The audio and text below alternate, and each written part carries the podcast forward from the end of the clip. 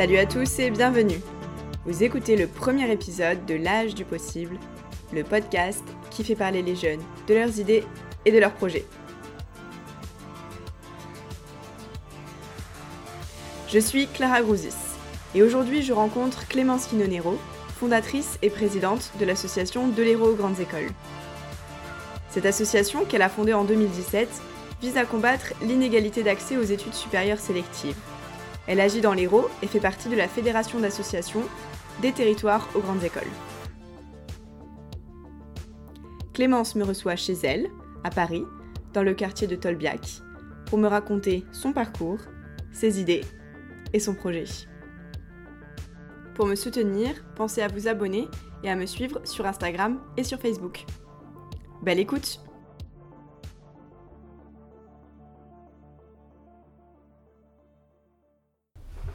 Salut Clémence Coucou Merci d'avoir accepté mon invitation. Bah avec plaisir. Alors déjà, comment est-ce que tu vas en cette période? Bah écoute, euh, alors là ça va, mais ça n'a pas été facile euh, tout le temps, surtout euh, bah, j'étais en recherche de stage, donc enfin en tout cas c'est les périodes d'incertitude plus le Covid, ça a été un peu angoissant, ouais. Mais les beaux jours arrivent, donc ça va un petit peu mieux. Bon, on est content d'entendre ça. Est-ce que tu pourrais te présenter, nous raconter d'où tu viens et quel est ton parcours? Oui, carrément. donc moi, j'ai aujourd'hui 21 ans. Je viens d'une euh, petite famille de viticulteurs dans le sud de la France. Mes parents font du vin et j'ai grandi, euh, grandi là-bas. Euh, j'ai pas trop bougé dans mon enfance et j'ai vraiment grandi au milieu des vignes. Et puis un jour, j'en ai eu marre. J'ai eu le sentiment d'étouffer et j'ai eu envie de plus, quoi. Donc j'ai trouvé des réponses dans les livres à ce moment-là. J'ai découvert la place d'Annie Arnaud quand j'étais en troisième, grâce à une prof de français. Et euh, ça a un petit peu changé ma vie. Je, me suis vachement euh, retrouvée dans le personnage. Et, je me suis dit, bah, si elle, elle y est arrivée, moi aussi, je peux faire des choses. Et j'ai utilisé l'école pour sortir de là. Donc euh, j'ai passé les concours de Sciences Po après, pendant le lycée et je suis arrivée à Sciences Po donc en 2017, à Sciences Po Paris. Je faisais une double licence avec la Sorbonne en lettres modernes. Euh, pour suivre les pas d'Annie Arnaud un petit peu. et, euh, et, après, j'ai créé de l'Héros Grandes Écoles, donc la même année, 2017-2018. En, 2019, je suis partie étudier à Chicago une année. Mhm. Et cette année, là, je suis en train de finir mon Master 1 euh, à Sciences Po Paris, toujours, en communication en marketing. Ok. Et du coup, quand, quand tu arrives à Sciences Po Paris, comment tu l'as vécu de, venir d'un petit village et d'arriver à Paris? Alors, ça a été assez curieux parce que je m'attendais à mal vivre euh, le passage d'un petit village de 300 habitants à une ville de euh, je sais pas combien de millions. Et ça, ça n'a pas du tout été un problème. J'ai tout de suite adoré vivre dans Paris. Mais hum, ce qui a été euh, vraiment difficile pour moi, c'était des choses auxquelles je m'attendais pas du tout. Par exemple, je me suis pas du tout retrouvée dans les sociabilités à Paris. Les personnes n'avaient pas du tout mon parcours, on n'avait pas les mêmes références.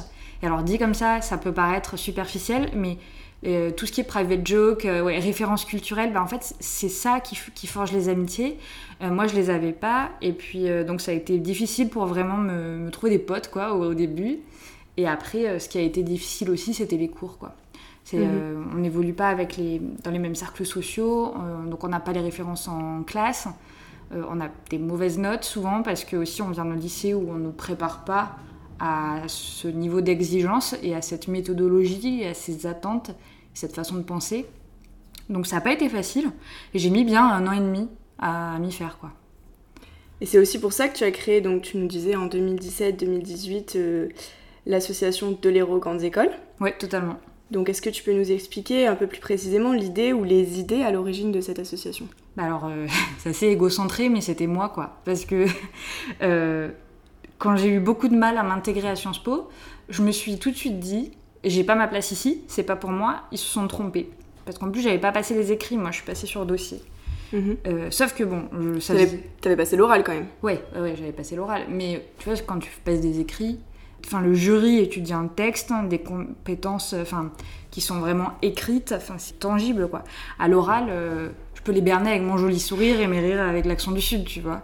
Mais et donc, je me sentais vraiment pas à ma place et j'avais l'impression euh, d'avoir euh, niqué le système, tu vois. Et euh, sauf que, bon, ça faisait trois ans que je bossais dessus, donc je me suis dit, bah, même si je suis pas à ma place, c'est pas grave, moi je veux mon diplôme.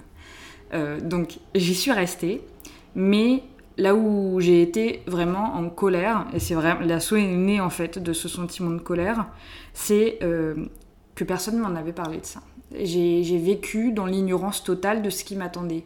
Au, lycée, on ne nous a jamais dit euh, faites attention, là où vous êtes aujourd'hui, vous évoluez avec les mêmes personnes, vous avez l'impression que c'est ça la vie, que tout le monde est comme vous, mais en fait, il y a des personnes dans d'autres villes qui, euh, dès la maternelle, vont au musée, euh, dont les parents sont lettrés, avec qui ils discutent politique, avec qui ils discutent culture. Enfin, c'est des personnes, on, on, part clairement pas sur la même ligne de départ dans la mhm. vie, ça c'est certain. Et, et, moi, en fait, j'avais cette foi, mais inconditionnelle en la méritocratie. Parce que comme je te disais, c'est grâce à l'école, en fait, que je m'en suis sortie, que j'ai fait ce que j'avais envie de faire. Et donc j'étais vraiment... Euh, j'étais persuadée que la méritocratie, ça existait, et en fait, ça a été euh, vraiment une désillusion. Et je, et je me suis dit, j'ai envie de d'aller voir les jeunes dans l'Hérault, le département où et de, leur, et de les mettre au courant, en fait. C'était, au début, c'était vraiment la volonté de tenir les gens au courant de ce qui les attendait. C'est né de ça. Ok. Et euh, donc, comment est-ce que tu t'y es prise pour monter le projet? Est-ce que tu as été aidée par d'autres jeunes, par ton entourage peut-être? Est-ce que tu as bénéficié de financements particuliers? Ouais, alors au départ, moi, mon projet, euh, c'était même pas de créer une asso. Hein. Je voulais vraiment rejoindre une asso. Ou alors, j'avais une idée euh, qui était de créer des sortes de bourses pour les, des lycéens qui voudraient monter des projets culturels au sein de leur lycée. Parce que j'ai compris très tôt que la culture avait vraiment une place prépondérante, immense dans euh, l'émancipation par l'école et par la réussite scolaire. Au début, je voulais faire ça. Et puis, je suis tombée sur un article du Monde qui euh, parlait de la Fédération nationale des territoires aux grandes écoles. Et je me suis vachement retrouvée dans leur discours et leurs valeurs.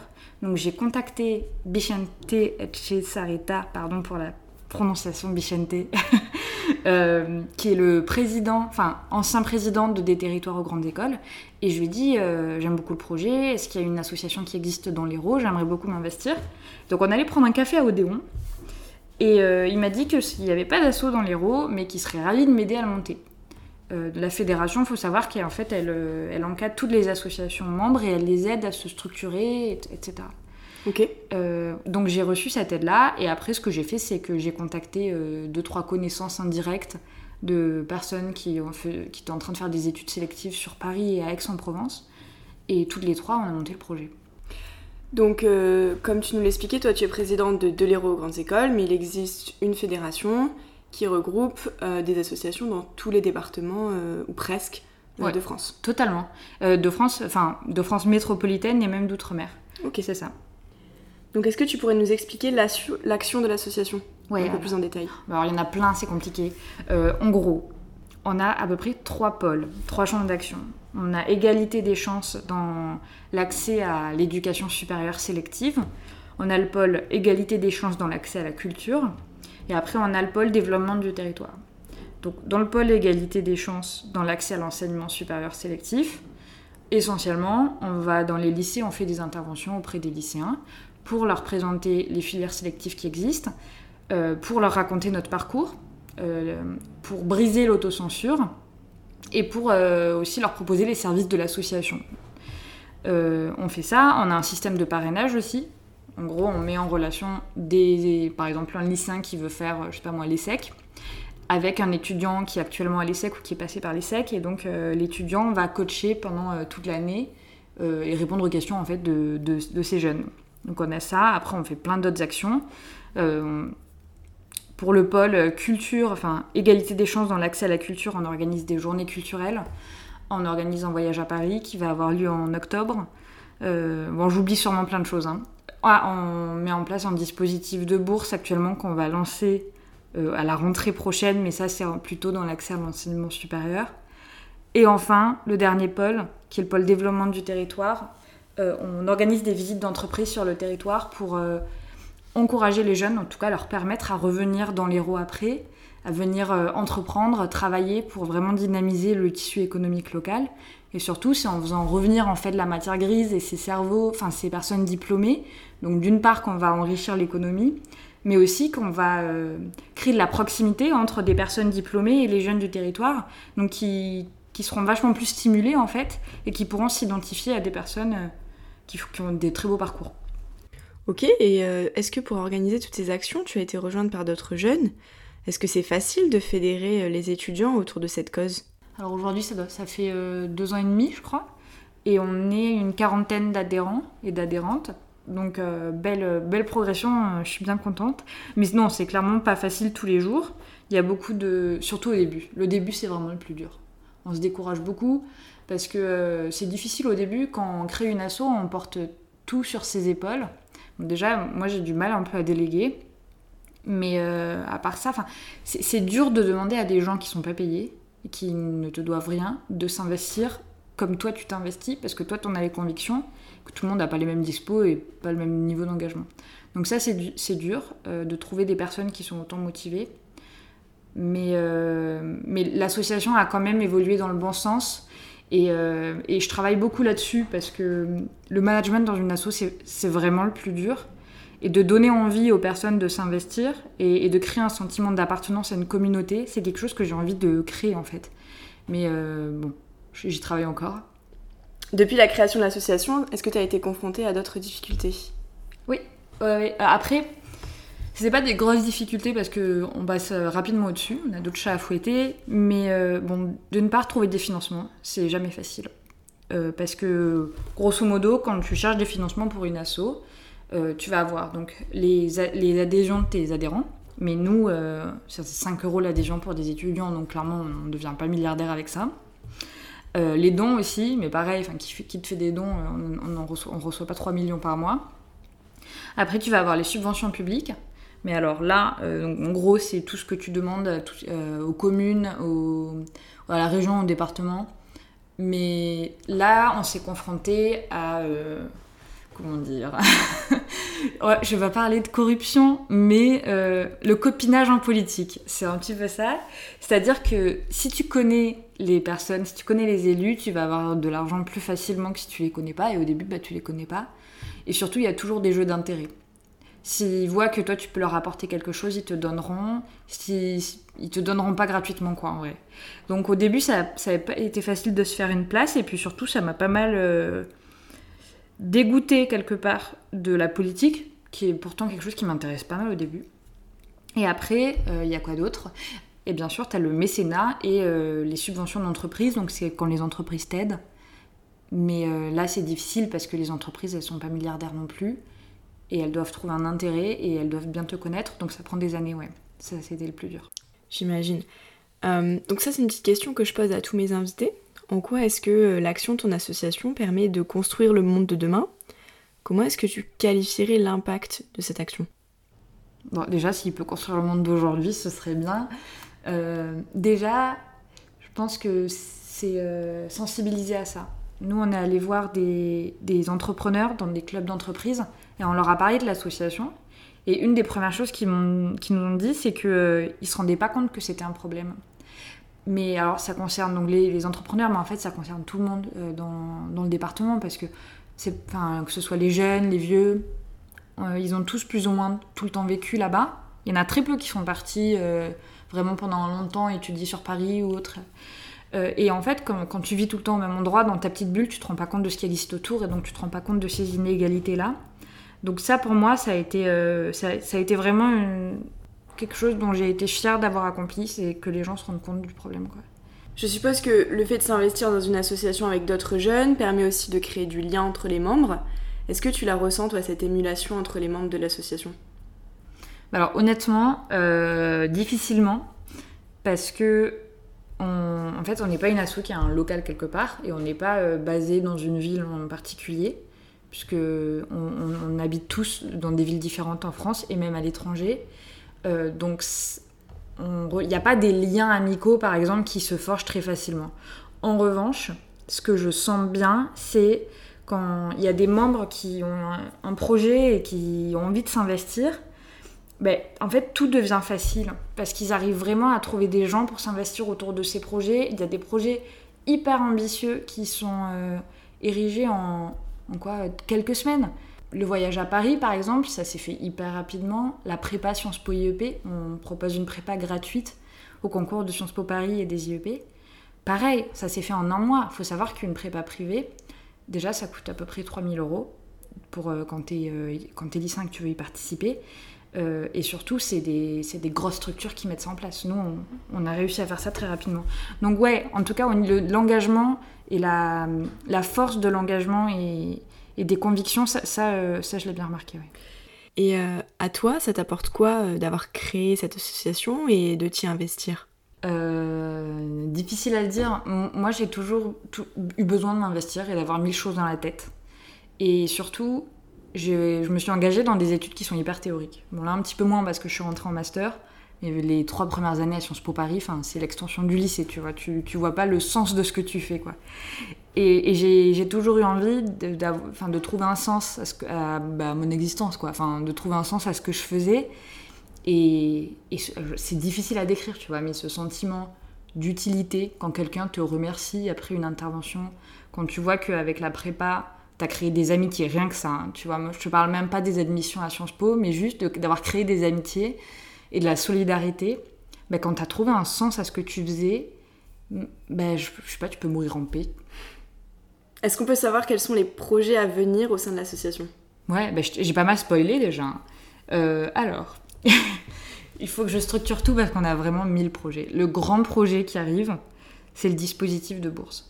Donc on va essayer hein, de créer une ou deux bourses, qui seront lancées en septembre et donc seront dont le premier euro sera versé en septembre 2022 à destination euh, de lycéens qui sont euh, talentueux et ambitieux, mais qui, ont des moyens financiers limités.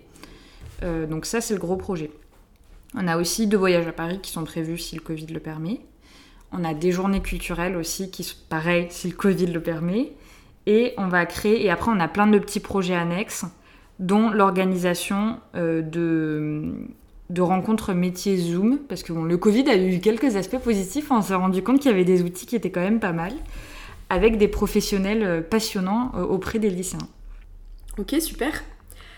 Euh, du coup, comment est-ce que les auditeurs ils peuvent s'investir dans l'association ou ils pourraient encourager et suivre tout ça? Alors, déjà, on est présent sur les réseaux sociaux, donc c'est de l'héros aux grandes écoles, sur Facebook et Instagram. Suivez-nous.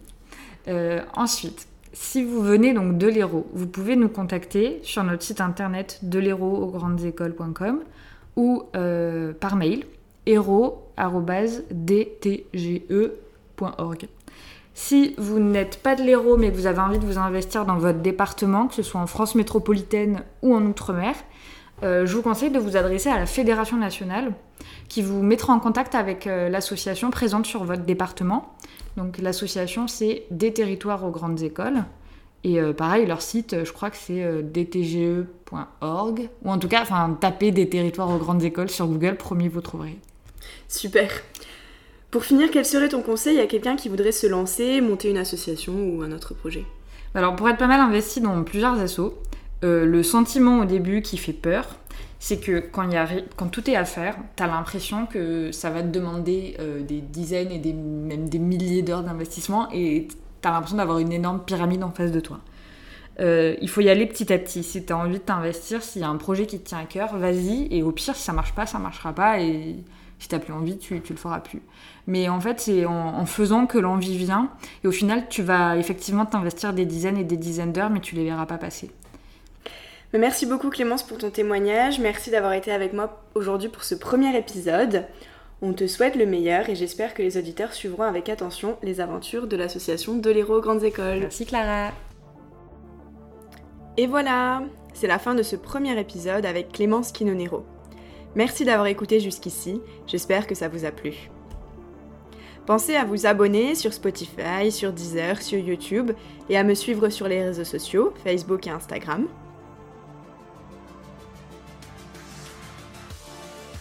N'hésitez pas à m'envoyer un petit message d'ailleurs si ça vous a plu, ou si vous aussi vous avez monté un projet et que vous avez envie de m'en parler.